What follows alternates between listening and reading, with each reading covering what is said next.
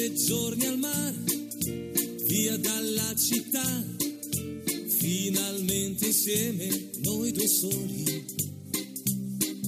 Sveglia accanto a te, poi dopo il caffè, passeggiate mano nella mano.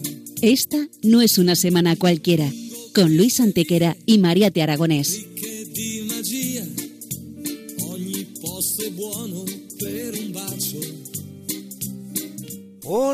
Todos, bienvenidos una vez más al programa Esta no es una semana cualquiera en Radio María, con un servidor de ustedes Luis Antequera. y Mariate Aragonés.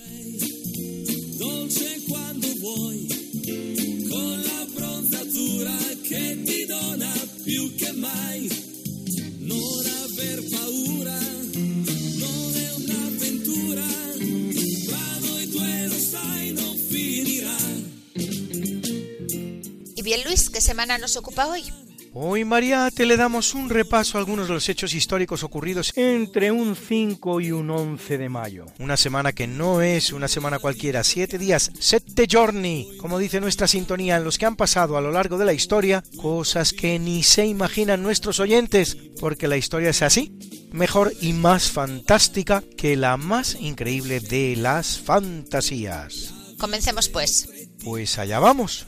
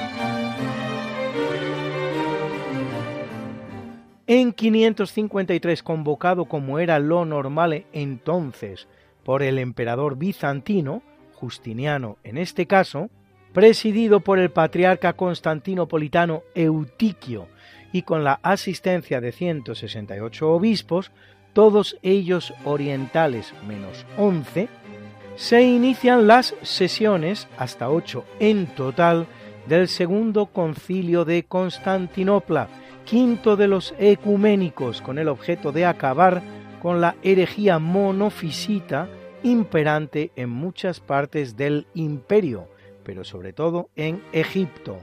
La herejía monofisita sostiene que en Jesús existe una única naturaleza, la divina, por lo que carece de naturaleza humana.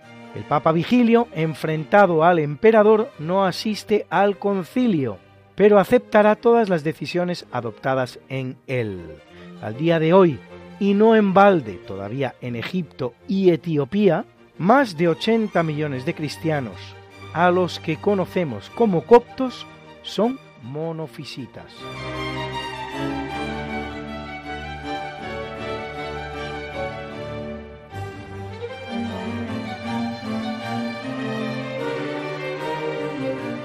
En 985 sale de la ciudad de Córdoba el ejército de Abu Amir Muhammad ben Abi Amir al-Ma'afiri, más conocido como Almanzor, caudillo del califato de Córdoba, en la que es una más de las racias que con periodicidad más o menos anual realiza el califato cordobés contra las ciudades cristianas de la península, genéricamente conocidas como ceifas. Esta del año 985 será especialmente audaz, culminando con el asalto y conquista de Barcelona.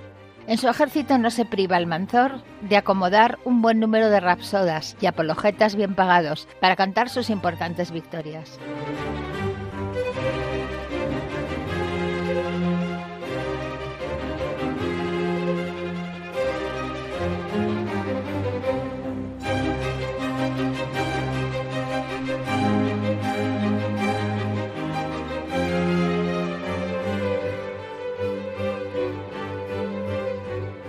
En 1487, Abdú Abdallah Muhammad ben Abi al-Hassan Ali, que reina como Mohamed XII de Granada, conocido por los cristianos y por la historia como Boabdil el Chico, de la dinastía nazarí, es entronizado en la Alhambra. Su rival, Abdú Abdallah Muhammad Az-Zagal, que es su tío, conocido por los castellanos como el Zagal, que había reinado como Mohamed XIII, al que ha derrotado, se retira a Almuñécar. Para Boabdil este es su segundo reinado, después del año que había reinado en 1482, tras derrocar a su propio padre, Muley Azen, el que da nombre a la montaña, el Mulacén, y hasta que lo destrona su tío. Un reinado, este segundo, que durará cinco años y que termina definitivamente cuando el 25 de noviembre de 1491 firma la capitulación de Granada y el 2 de enero de 1492 hace entrega de la ciudad a los reyes católicos que habían prometido respetar a la población islámica y sus bienes y así lo harán. Boabdil recibirá de los reyes católicos un señorío en las Alpujarras, en el que sin embargo no durará mucho tiempo, pues a finales de 1493, muerta su esposa Moraima, de la que estaba profundamente enamorado, vende a los reyes el señorío que éstos le habían donado graciosamente y parte para el exilio en Fez, donde morirá en 1533 a la edad de 74 años.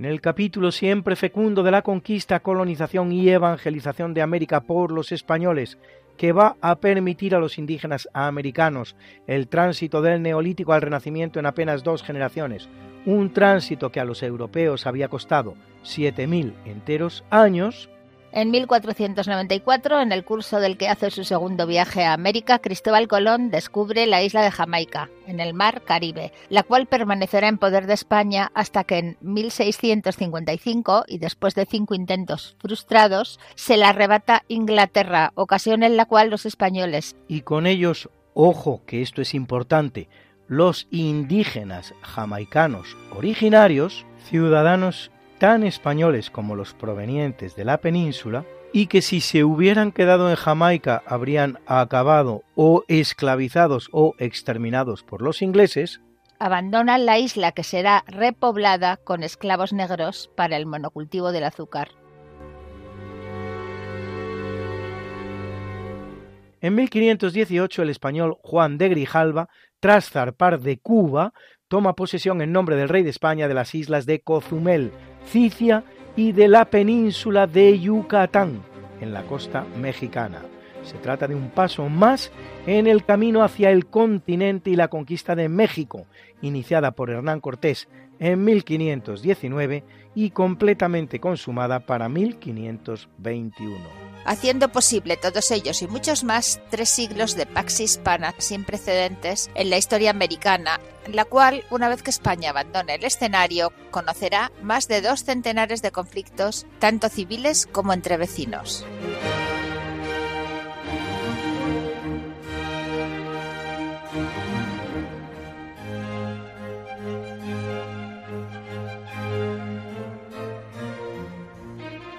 En 1789 en Francia, por primera vez en casi dos siglos, se reúnen en el Palacio de Versalles los Estados Generales, asamblea con representantes del clero, la nobleza y la burguesía.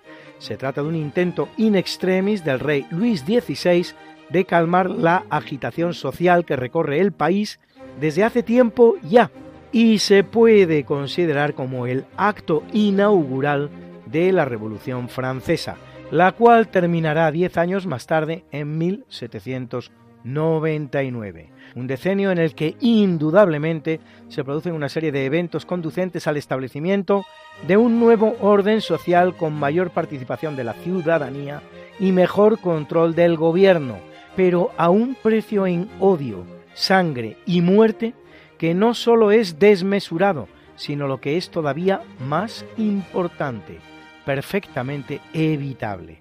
Contrariamente a aquello que se nos suele decir, el de la revolución no era el único camino hacia el logro de las conquistas sociopolíticas realizadas. Antes, al contrario, bien pudo tratarse de un fenómeno contraproducente en dicho proceso, que ya venía lanzado por el pensamiento de la Ilustración previa a la Revolución.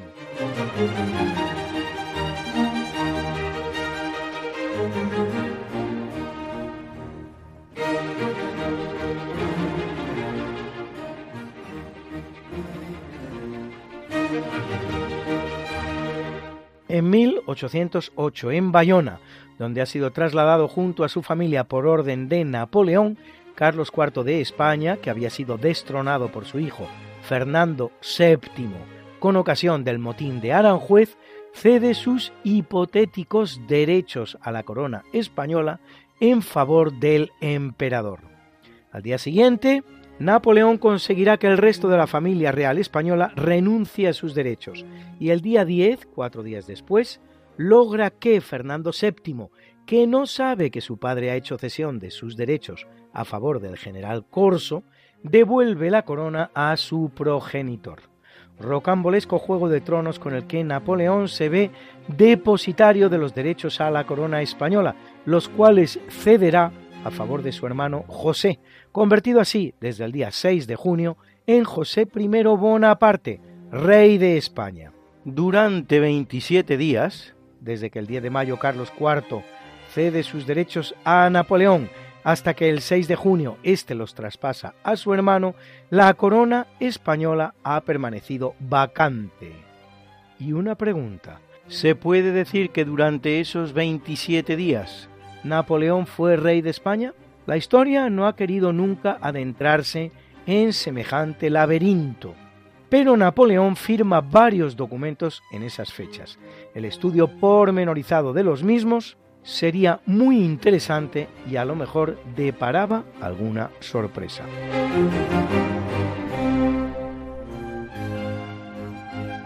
Esto sonó el pasado domingo 23 en el Auditorio Nacional de Madrid.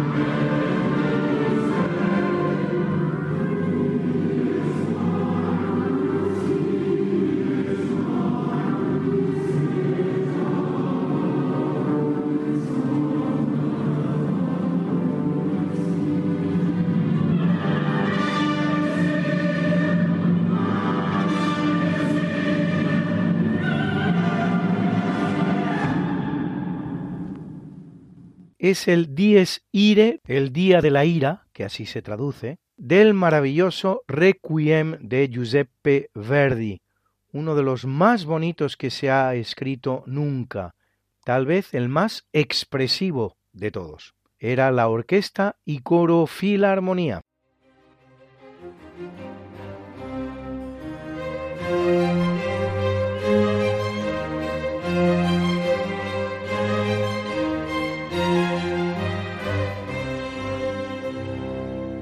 En 1860, en el marco de la unificación italiana, Giuseppe Garibaldi, junto con un grupo formado por apenas mil camisas rojas, sin ni siquiera el apoyo del rey Vittorio Emanuele II, inicia por su cuenta la marcha hacia Sicilia para derrocar a los Borbones reinantes en el reino de las dos Sicilias, que comprende Nápoles y Sicilia, una hazaña que conseguirá culminar poniendo a continuación sus conquistas a disposición de Vittorio Emanuele II, y ello a pesar tanto del nulo apoyo que había recibido de este como de la idea republicana que Garibaldi tenía de la unidad italiana, cosa que hará mediante el llamado abrazo de Teano. La ciudad italiana en la que se produce el encuentro entre Garibaldi y Vittorio Emanuele II, el 26 de octubre de 1860, es decir, solo cinco meses y medio después de iniciada la campaña. En cuanto al último rey de las dos Sicilias, Francisco II de Borbón, que con anterioridad a los eventos se había negado a llegar a un acuerdo con Vittorio Emanuele II para repartirse los estados de la Iglesia, se exiliará sucesivamente en Austria, Francia y Baviera. Declarado venerable, tiene abierta causa de beatificación.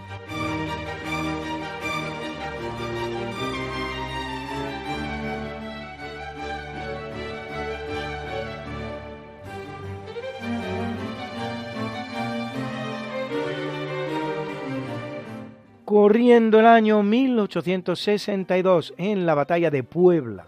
Sobre suelo mexicano, el ejército nacional repele al francés de Napoleón III, una victoria que, sin embargo, no podrá impedir la ocupación del país por tropas francesas. Y la proclamación de su candidato, Maximiliano de Habsburgo, como emperador de México el 10 de abril de 1864 el llamado Segundo Imperio Mexicano, a pesar de tener por protagonista a un austríaco como Maximiliano de Habsburgo, es un experimento principalmente francés de Luis Napoleón III, que va a durar tres años hasta 1867 y va a terminar con la definitiva derrota francesa y el fusilamiento en Querétaro del emperador Maximiliano.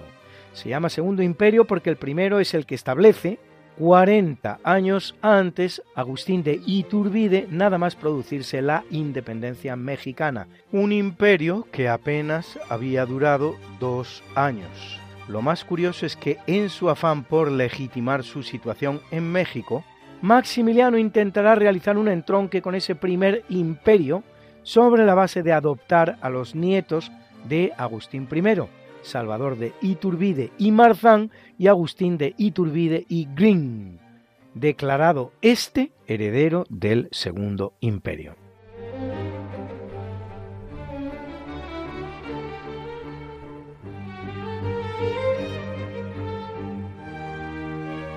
Corre el año de 1887 cuando en el Paraninfo de la Universidad Nacional Mayor de San Marcos en Lima la segunda más antigua de toda América, después de la de Santo Tomás de Aquino en Santo Domingo, fundadas ambas por los españoles, la primera en 1538 y la segunda en 1551, Ricardo Palma Soriano funda la Academia Peruana de la Lengua, que elige a Francisco García Calderón y Landa, presidente provisional de la República en 1881 como primer presidente de la Academia.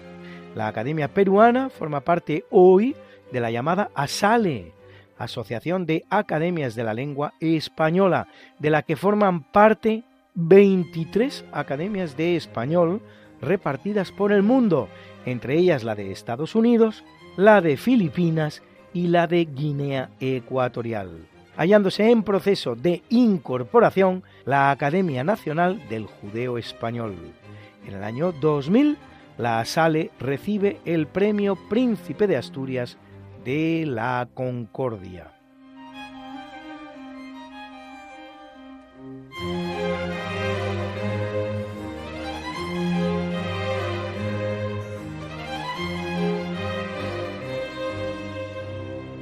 En 1890 se promulga la primera ley de sufragio universal en España, aunque todavía no otorga el voto a la mujer, algo que no se conseguirá hasta 1924, en que lo concede el Estatuto Municipal de José Calvo Sotelo, durante la dictadura de Primo de Rivera. A pesar de lo cual, durante la Segunda República se volverá a poner el tema sobre la mesa de debate. Con la feroz oposición, eso sí, de la izquierda española, y muy particularmente de mujeres socialistas como Victoria Kent, diputada del Partido Republicano Radical Socialista, o Margarita Nelken, diputada del Partido Socialista Obrero Español. A los que añadir otras señaladas oposiciones, como la de Indalecio Prieto del PSOE, que llegará a declarar que el sufragio femenino era una puñalada por la espalda contra la República. Y casi una treintena de diputados del Partido Socialista Obrero Español que se opondrán a respaldar el voto femenino.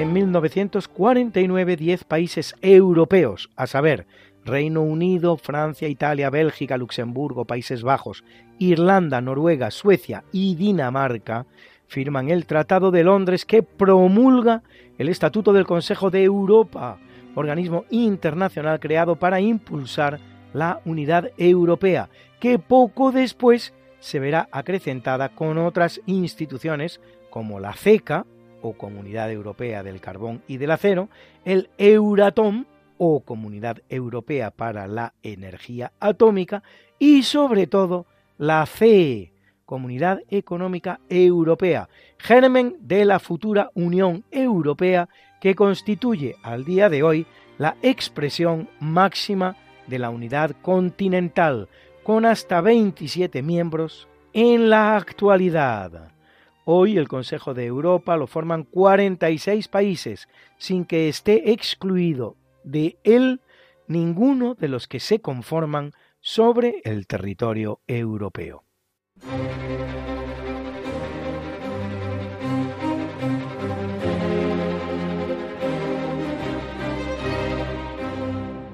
En 1955, después de seis años de ocupación, la República Federal de Alemania recupera la plena soberanía en la región oriental del país, que ocupa la tercera parte del territorio germano, la cual se da en llamar República Democrática Alemana, se va a establecer una dictadura comunista tutelada por las tropas de la Unión Soviética, que no terminará hasta que en 1990 la caída del telón de acero subsiguiente a los procesos de la perestroika y la glasnost del líder soviético Mikhail Gorbachev propicie la caída de todos los regímenes comunistas de Europa y, por lo que hace a Alemania, la recuperación de su unidad con la fusión de la República Federal Alemana y la República Democrática Alemana.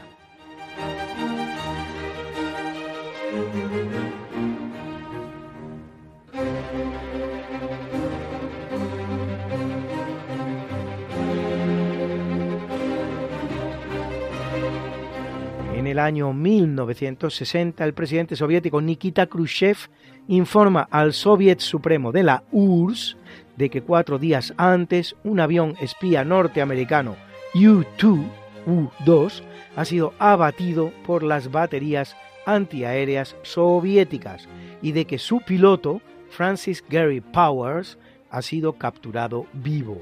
El apresamiento dará lugar al famoso episodio del canje de espías entre Estados Unidos y la Unión Soviética, llevado a cabo 21 meses después, en el que los norteamericanos entregan al espía soviético conocido por su alias, Rudolf Abel, en realidad William Genriyovich Fisher, por los norteamericanos Francis Gary Powers y Frederick Pryor. ¿A que no te imaginabas que desde Radio María España ayudamos a tantas emisoras de Radio María en el mundo, como la del Congo, Burundi, Siria, Irak o Líbano? Lugares donde nuestros hermanos en la fe nos necesitan tanto. Y si Radio María puede hacer eso, es gracias a ti, con tu oración, con tu colaboración, con tus donativos. Gracias desde ya.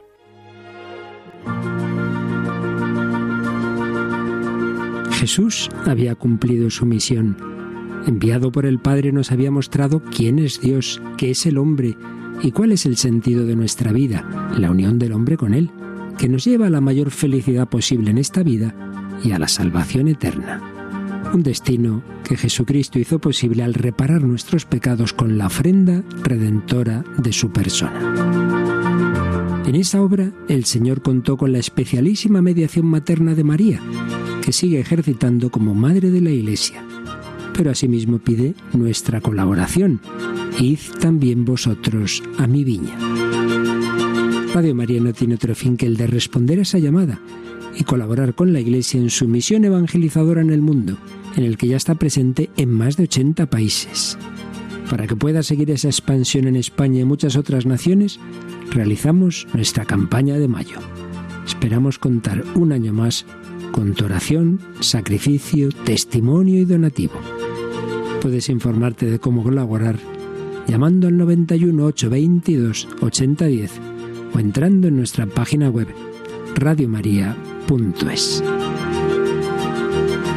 Con María al servicio de la nueva evangelización.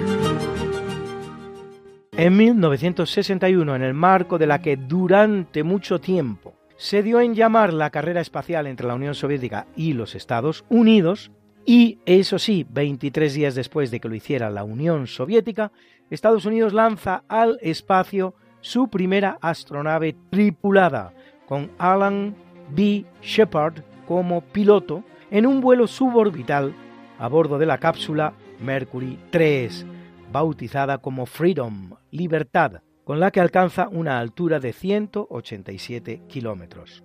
La aventura apenas dura 15 minutos frente a los 108 del vuelo soviético protagonizado por Yuri Gagarin.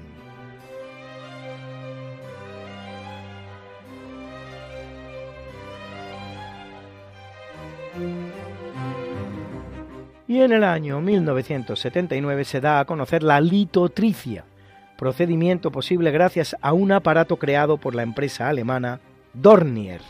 La litotricia, del griego litos igual a piedra y el latín tritius igual a destrucción, trituración, es un procedimiento médico que utiliza ondas de choque para romper cálculos o piedras que se forman en el riñón, la vejiga o el uréter.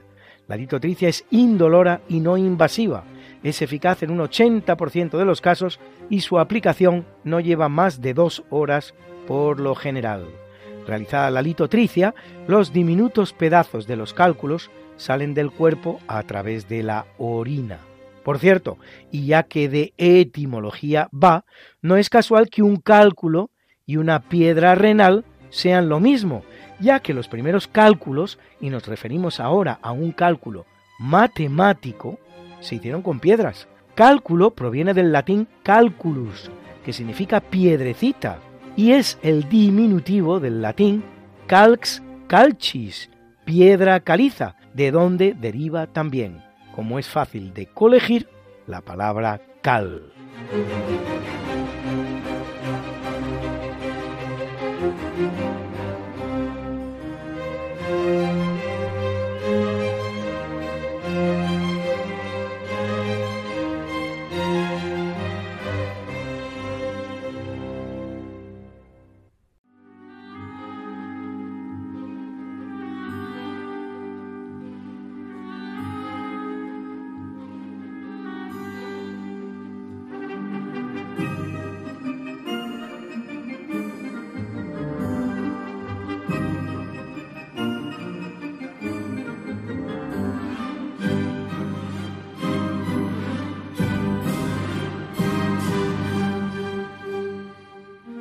En el capítulo del natalicio, en el año 1282, hijo de Manuel de Castilla y de Beatriz de Saboya, nieto de Fernando III el Santo, viene al mundo el infante don Juan Manuel, uno de los principales representantes de la literatura medieval en lengua castellana, autor de la gran obra El Conde Lucanor, conjunto de 50 cuentos con una intención no sólo lúdica, sino también moralizante, y también de otras como el libro del Caballero y el Escudero o el Tratado de la Asunción de la Virgen María, Una tradición esta de la Asunción de María, muy española como demuestra este temprano tratamiento por parte del infante. Pues como se sabe, la Asunción de María no será convertida en dogma hasta el año 1950 en que lo proclama Pío XII, en el que es el último dogma de la Iglesia Católica hasta la fecha y el primero y único proclamado en uso del que es el penúltimo dogma de la Iglesia Católica, el de la llamada infalibilidad papal.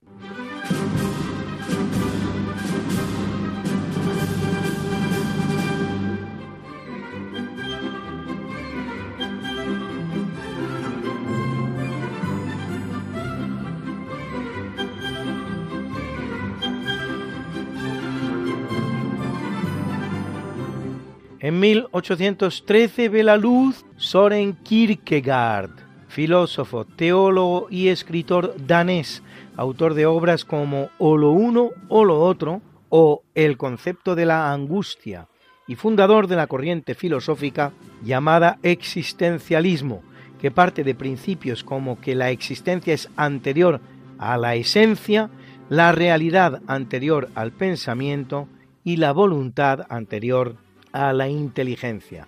Para Kierkegaard, el punto de partida del pensamiento filosófico es el individuo y las experiencias subjetivas, así como el angst o angustia existencial que genera el aparente absurdo de la realidad. Se categorizan tres escuelas filosóficas existencialistas. El existencialismo cristiano, con el propio Kierkegaard, León O Gabriel Marcel, el existencialismo agnóstico de Karl Jaspers o Albert Camus y el existencialismo ateo de Friedrich Nietzsche, Martin Heidegger, Jean-Paul Sartre o Simone de Beauvoir. Escuchen esta preciosa canción que le dedica Leonard Cohen de religión judía a nuestra Señora de la Soledad, Our Lady of Solitude. Y no se vayan, que volvemos con más historia. All summer long, she touched me. She gathered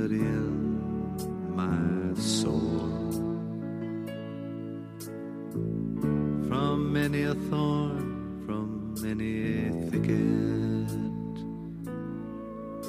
Her fingers like a weaver's,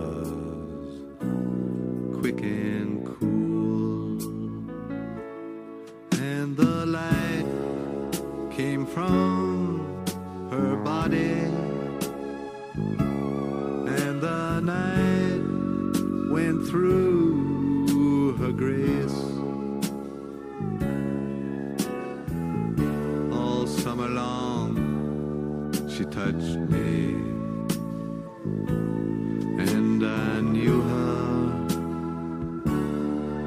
I knew her face to face,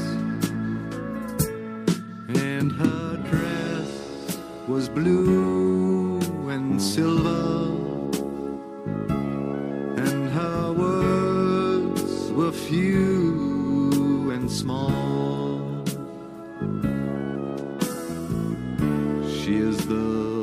The of the whole wide world, mistress.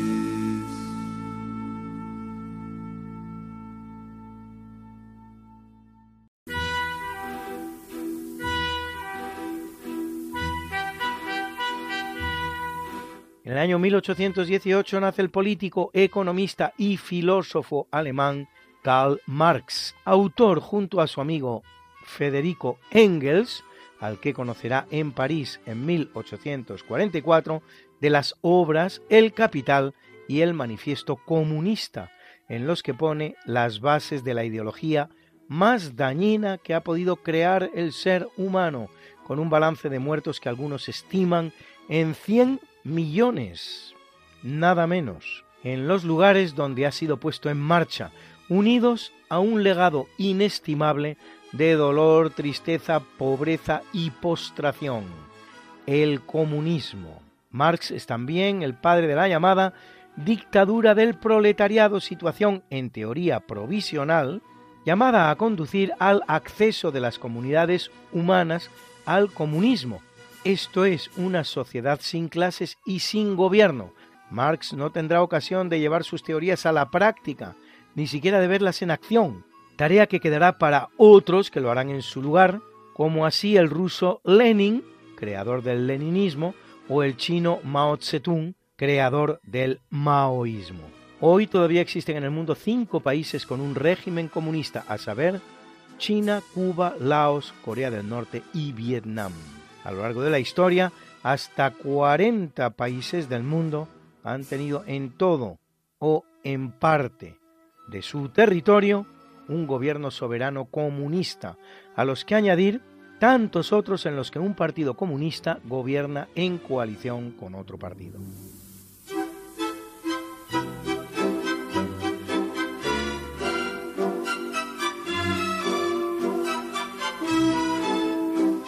En 1846, nada menos que en la emblemática torre madrileña de los Lujanes, ve la luz Federico Chueca y Robres, gran compositor español, uno de los máximos representantes del españolísimo género de la zarzuela.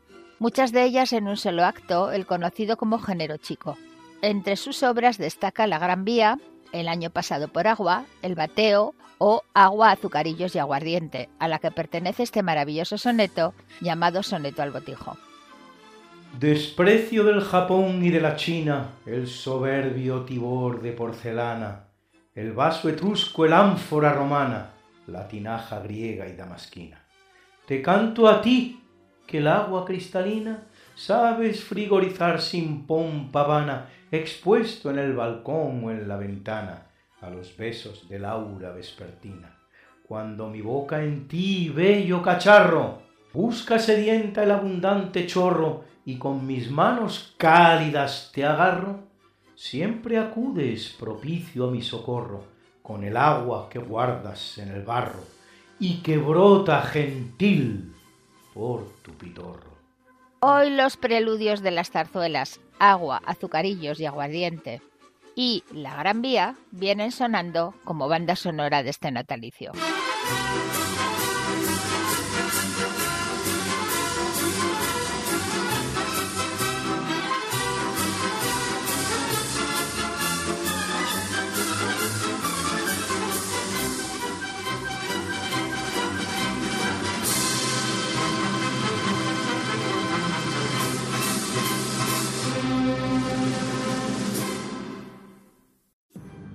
1893 nace Faramundo Martí, revolucionario salvadoreño que tras unirse a las fuerzas de Augusto César Sandino, que luchan contra la intervención norteamericana en Nicaragua, funda en 1930 el Partido Comunista Salvadoreño. Con el general Maximiliano Hernández Martínez en el poder, Martí planea poner en marcha la revolución, pero es detenido antes de iniciarla, juzgado y ejecutado, mientras el PCS Partido Comunista Salvadoreño, es ilegalizado. Todo ello en el marco de una gran represión conocida en Nicaragua como la matanza.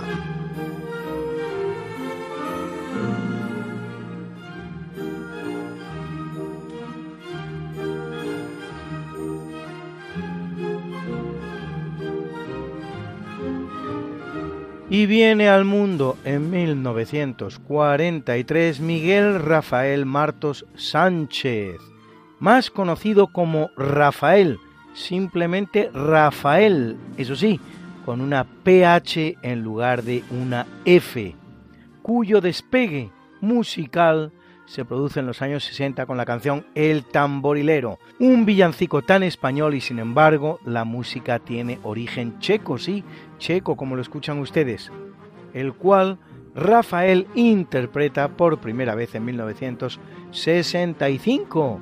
Y no lo sabrán, pero haciéndolo con un peluquín, pues se hallaba cumpliendo el servicio militar y le habían rapado la melena. Rafael representa a España en Eurovisión en 1966 y en 1967 con Yo soy aquel y hablemos del amor, respectivamente, con las que no pasaría de un discreto sexto puesto. Ahora bien, ¿quién cantó a Laura como él? No sé si el mundo es el de siempre yo lo veo diferente cuando tú no estás, cuando tú no estás. No sé si brillan las estrellas, pero yo me encuentro entre tinieblas cuando tú no estás, cuando tú no estás, cuando tú no estás, no tengo nada.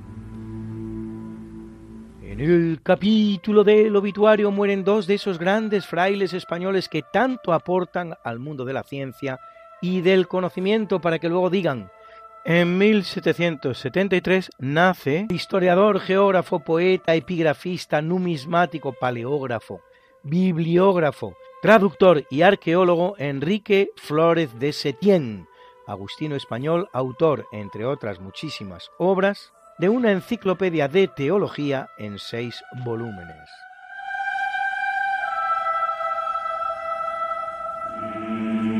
Y en 1704 lo hace Antonio José Cabanilles, destacado botánico, fundador de la revista Anales de Ciencias Naturales, precursor de las teorías sobre el ordenado aprovechamiento de los recursos naturales, que describirá más de 2.200 especies botánicas.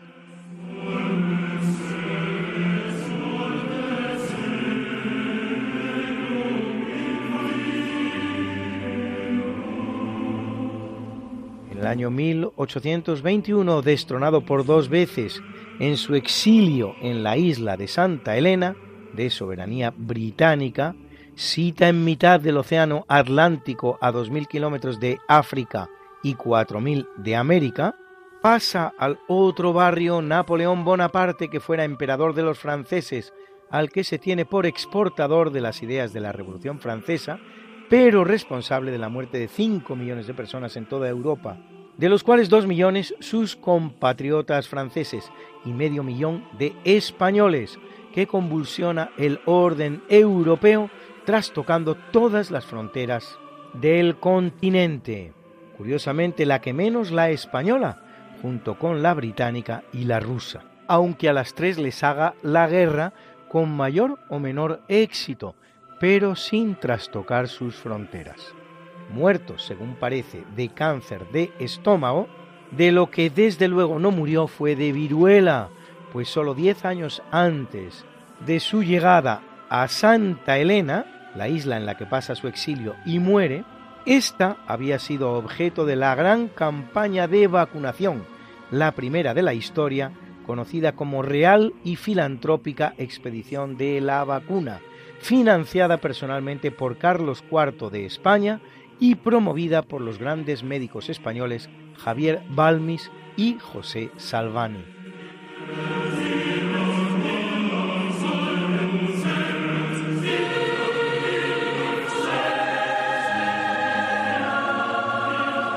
En 2002 abandona el mundo Hugo Banzer, militar y político boliviano, presidente de la República tras un golpe de Estado, en el que derroca al también militar Juan José Torres. Banzer gobierna entre los años 1971 y 1978, en los que deslegaliza los partidos políticos y los sindicatos. Derribado a su vez por un golpe militar en 1978, en 1997 retorna a la presidencia de su país, esta vez venciendo en unas elecciones democráticas.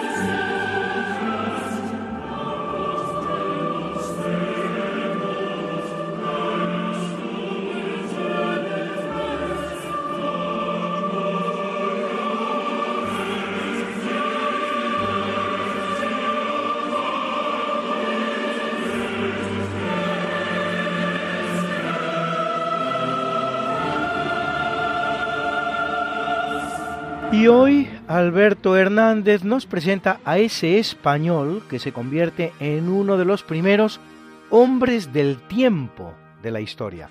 Un auténtico especialista que acertaba más que muchos ahora. Padre Benito Viñes Martorell nació en Cataluña en el año 1837.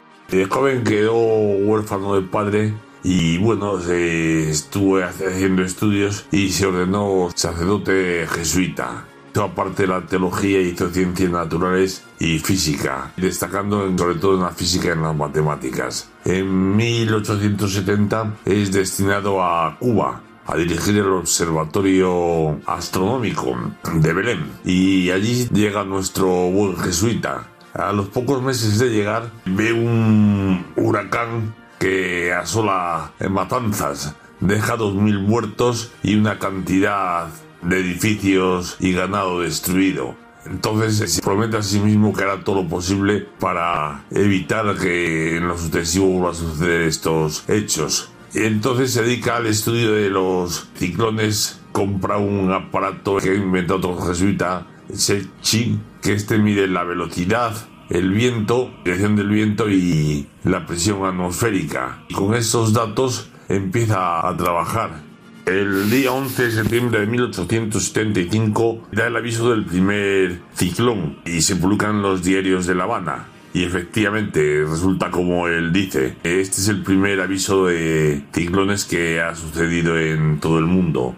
Durante su tiempo que está en Cuba, avisa de 33 ciclones. En uno de ellos habla con el general de la Marina Española y le dice que no salga que va a haber un ciclón y que va a comprometer la flota. Y el general hace caso y no sale. Pero había un barco norteamericano, el Liberty, que dice que sí que él sale, que quiere llegar y efectivamente cual sale y el barco se pierde antes de llegar a Florida muriendo todos sus tripulantes.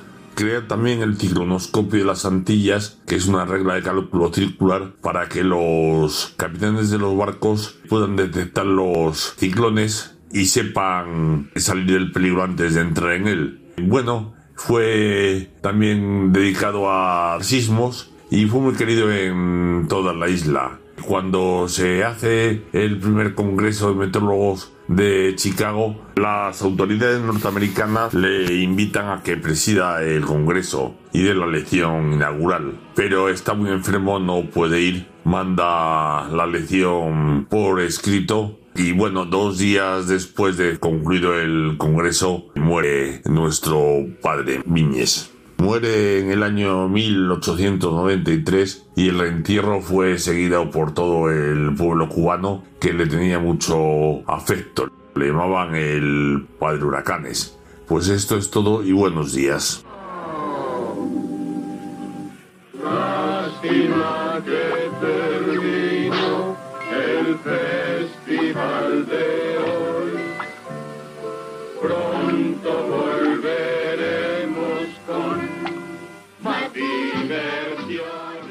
Y sí amigos, una vez más y como siempre, nuestro programa se acaba, llegamos al final. Pero recuerda, una historia no es sólo verdad cuando se narra cómo ha sucedido, sino también cuando relata cómo hubiera podido acontecer.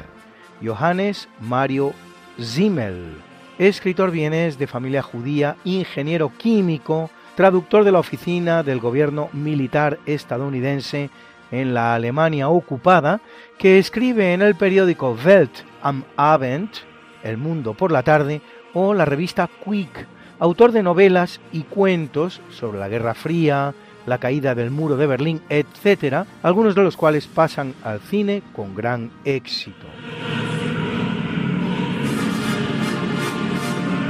Ahora bien, no nos vamos a despedir sin presentar, como siempre, la mucha buena y variada música que nos ha acompañado hoy.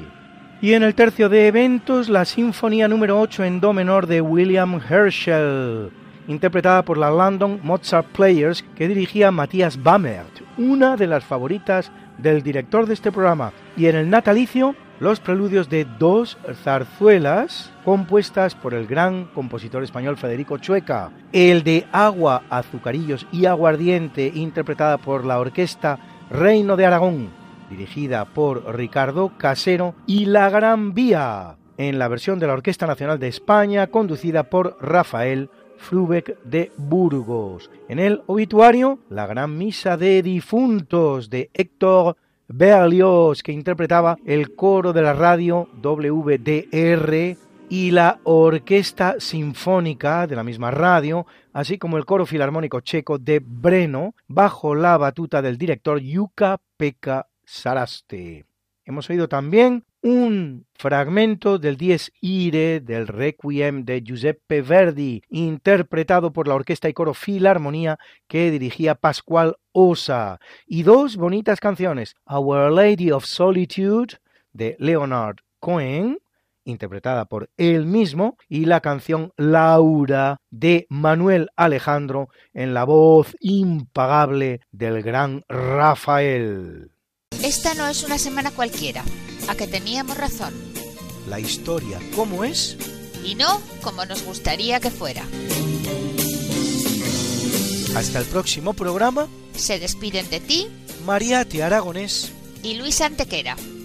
Pero yo te veo muy pronto en el programa de Javier Ángel Ramírez, Diálogos con la Ciencia, el jueves a las 12 de la noche, o lo que es lo mismo, el viernes a las 0 horas, con nuevos episodios de nuestra apasionante historia. No te lo pierdas. Les hemos ofrecido en Radio María Esta no es una semana cualquiera, con Luis Antequera y María Te Aragonés.